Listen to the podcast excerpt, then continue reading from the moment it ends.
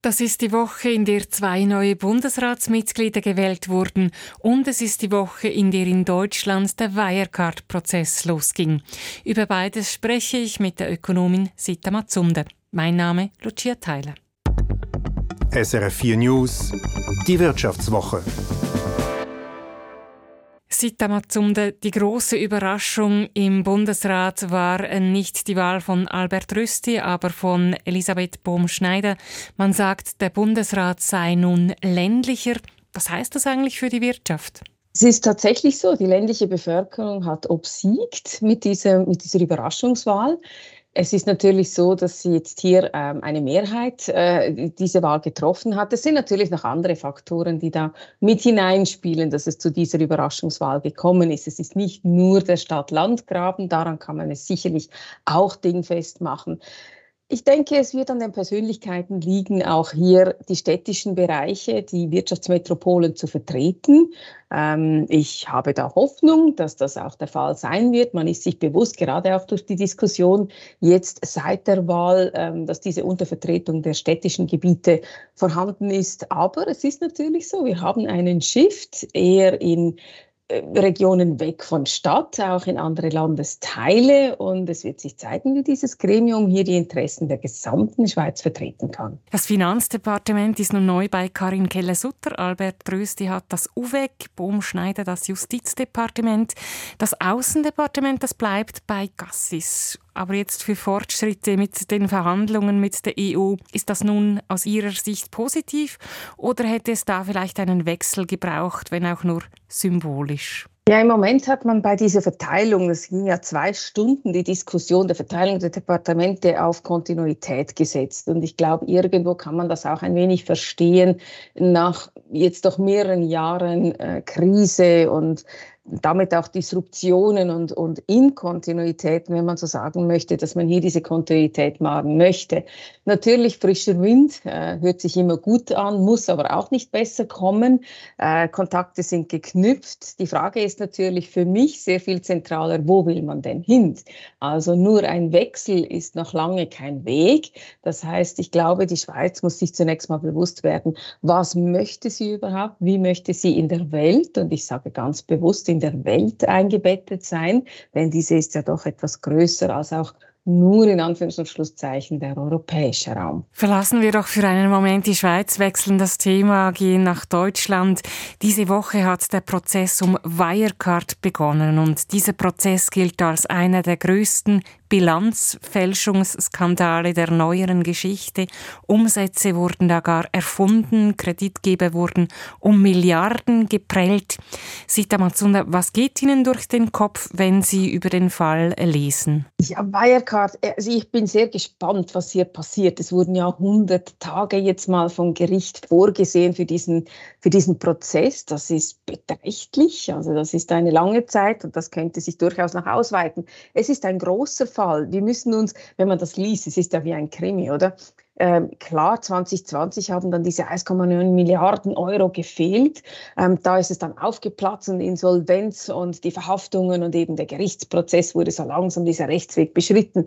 Aber Wirecard wurde ja in den Anfängen schon 1998 gegründet und hat eigentlich von Beginn weg immer mal wieder eben krimimäßig Szenen und Momente erlebt, auch schon einmal die Insolvenz, ähm, Wechsel, ganz komische ähm, Ein- und Ausgliederung Versicherungen, ähm, wie man an die Börse gekommen ist. Also das Ganze stand von Beginn weg nicht immer nur unter einem glorreichen Stern und kam dann, wie gesagt, irgendwann mal zu dieser Explosion. Es hat natürlich auch, wenn man sich äh, vor den Augen hält, der, der jetzige ähm, ähm, Angeklagte hier, Markus Braun, der wurde ursprünglich mal von KPMG als Berater in diesen ersten Krisen geholt und steht jetzt als Hauptangeklagter, nicht ein einziger, aber Hauptangeklagter vor Gericht.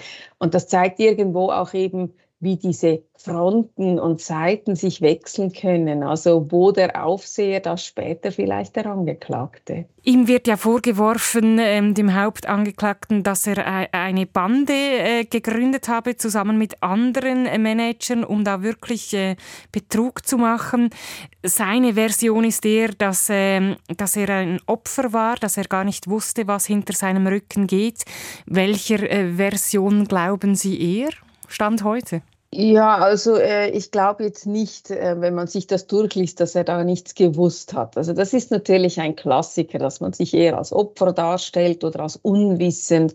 Ich bin da persönlich immer etwas skeptisch. Also vielleicht hat man nicht alles in der Tiefe gewusst, aber äh, nichts zu wissen über diese Zeit in diesen Höhen, wenn man gerade auch in Asien ähm, quasi nichts erwirtschaftet und hoch ausgewiesen hat, das ist dann schon etwas schwierig zu glauben. Und eben, ich meine, das ist Bandenbetrug, Veruntreuung, Marktmanipulation. Also es sind schon ein paar Schwergewichte, die vorgeworfen werden.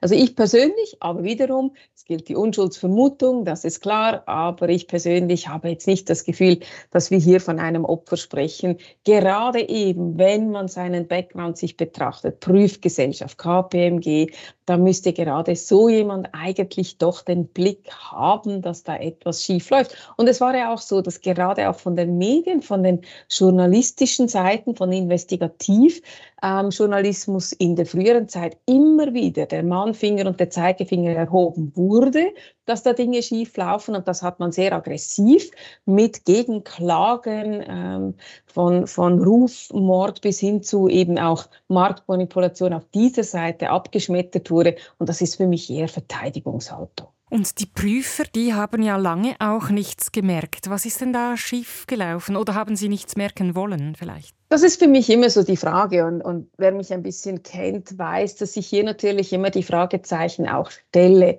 Natürlich braucht es für so einen, einen Fall, braucht es sowohl intern Leute, die Dinge nicht und, und Stellen, die Dinge nicht gesehen haben, sehen wollten oder dazu in irgendeiner Machtkonstellation gedrängt wurden, nicht zu sehen und nicht festzustellen. Aber es braucht eben auch diese externe Komponente. Es braucht beide Seiten. Und wenn wir uns, dann gehen wir mal zurück in, in die Finanzkrise, auch da, oder wenn wir uns vor, vor Augen halten, ähm, wie viele Besta-Teste ausgestellt wurden seitens eben der Prüfberichte, wo man dann festgestellt hat, das ist bei weitem nicht so. Dann ist natürlich für mich schon immer auch die Frage, ja, funktioniert dieses System wirklich vollständig? Jetzt muss man natürlich auch den Disclaimer setzen, ähm, nur weil es ein paar schwarze Schafe gibt, und ich möchte jetzt hier gerade vor dem im Blick der Bundesratswahlen mit den schwarzen Nasenschafe ähm, nicht irgendwie die Schafe beleidigen, Klammer auf, Klammer zu, ähm, aber wo, wo ein paar schwarze Schafe sind, sind nicht alle schwarz. Also es ist natürlich klar, vieles läuft auch gut und richtig, aber wir haben schon immer wieder diese Problematik, dass doch schwerwiegende Verfehlungen vorhanden sind, die nicht gesehen werden. Und da muss man auch immer follow the cash, oder? Wer bezahlt die Prüfgesellschaft? Gesellschaften. Und das ist schon eine sehr schwierige, konfliktäre Situation in einer Zeit, wo man von Conflict of Interest sehr, sehr stark spricht und versucht zu regulieren.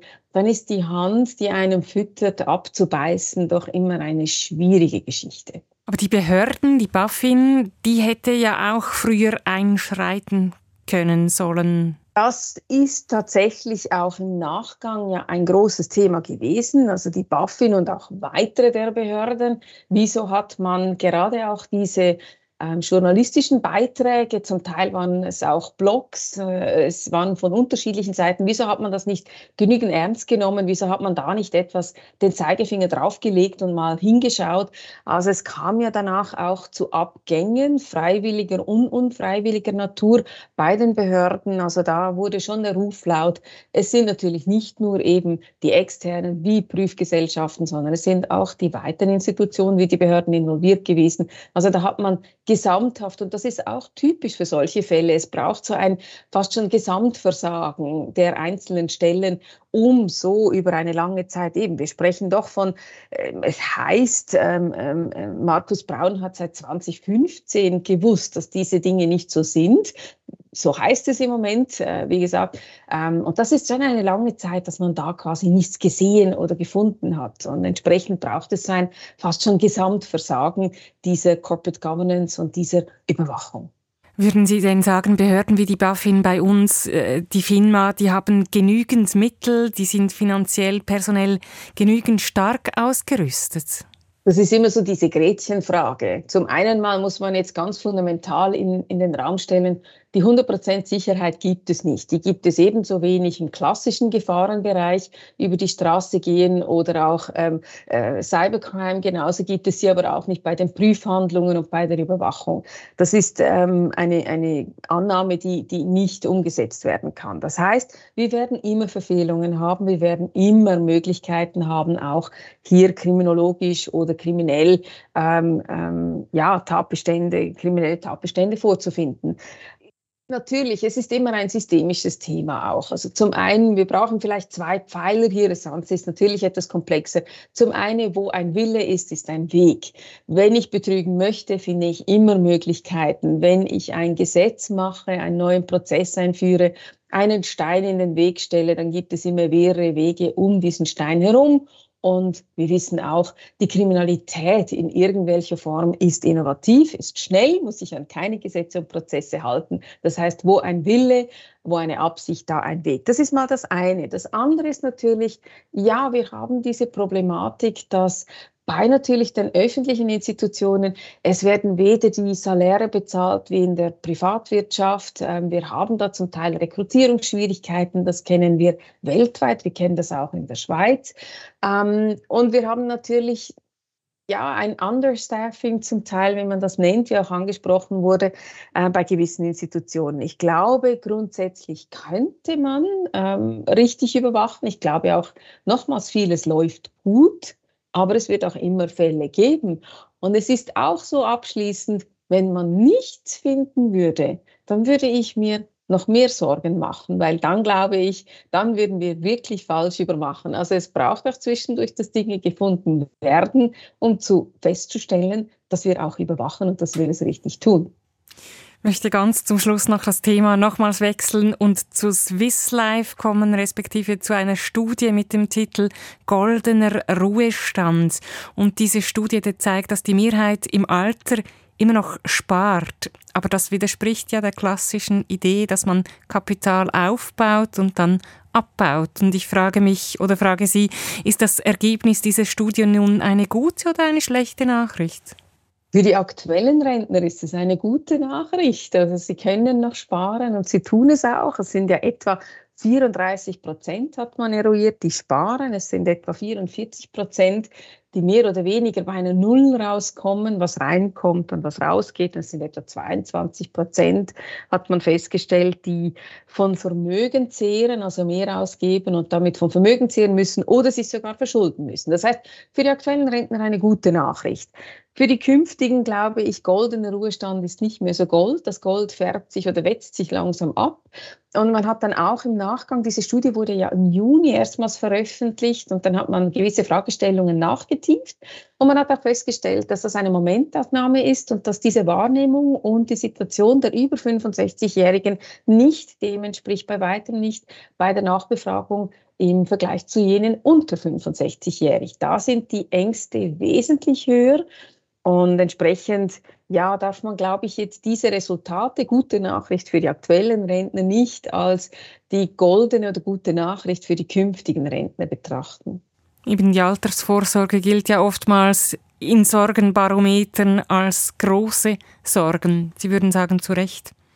Du recht, ähm, es ist seit Jahren immer wieder eines der großen Sorgenthemen auf dem Barometer weit oben. Wir haben natürlich auch große Herausforderungen. Das Gesundheitssystem, man hat auch gesehen bei dieser und weiteren Befragungen, die Thematik de, der Pflege, der Alterspflege. Und man weiß heute aktuell ist jeder zweite über 65-Jährige, welcher verstirbt, ähm, zu teilen oder ganz das letzte Lebensjahr in Pflege. Wir wissen, diese Pflegekosten sind enorm, die sind sehr oft noch nicht oder ausreichend oder gar nicht im Fokus ähm, dieser Vorsorge. Und ich glaube, da gibt es zum einen mal für die persönliche Planung dieser Vorsorge ein großes Thema, was noch aufzuklären, zu sensibilisieren und vorzusorgen ist. Auf der anderen Seite wissen wir auch unser Drei-Säulen-System, also mit AHV, berufliche Vorsorge und eben diesem persönlichen Alterssparen, dass das so nicht mehr aufgeht für die Zukunft. Es ist halt Mitte letzten Jahrhunderts erstanden. Wir haben damals eine andere Lebenserwartung gehabt und wir wissen auch, dass die Bevölkerungspyramide sich verändert hat. Diese Zwiebel, die wir heute haben, versus die Pyramide, die eigentlich eigentlich zugrunde liegt, das geht alles so nicht mehr auf. Und wir wissen auch, in periodischen Abständen kommen diese Lösungsvorschläge stehen mir an der Urne, nichts kommt durch, weil natürlich der Mensch im Bauch, wir möchten alle gern mit 65 mal in diesen goldenen Ruhestand, aber eben wenn der nicht mehr so golden ist, müssten wir uns auch eingestehen, dass sich da was verändert hat und dass das auch für uns eine Veränderung bedeutet.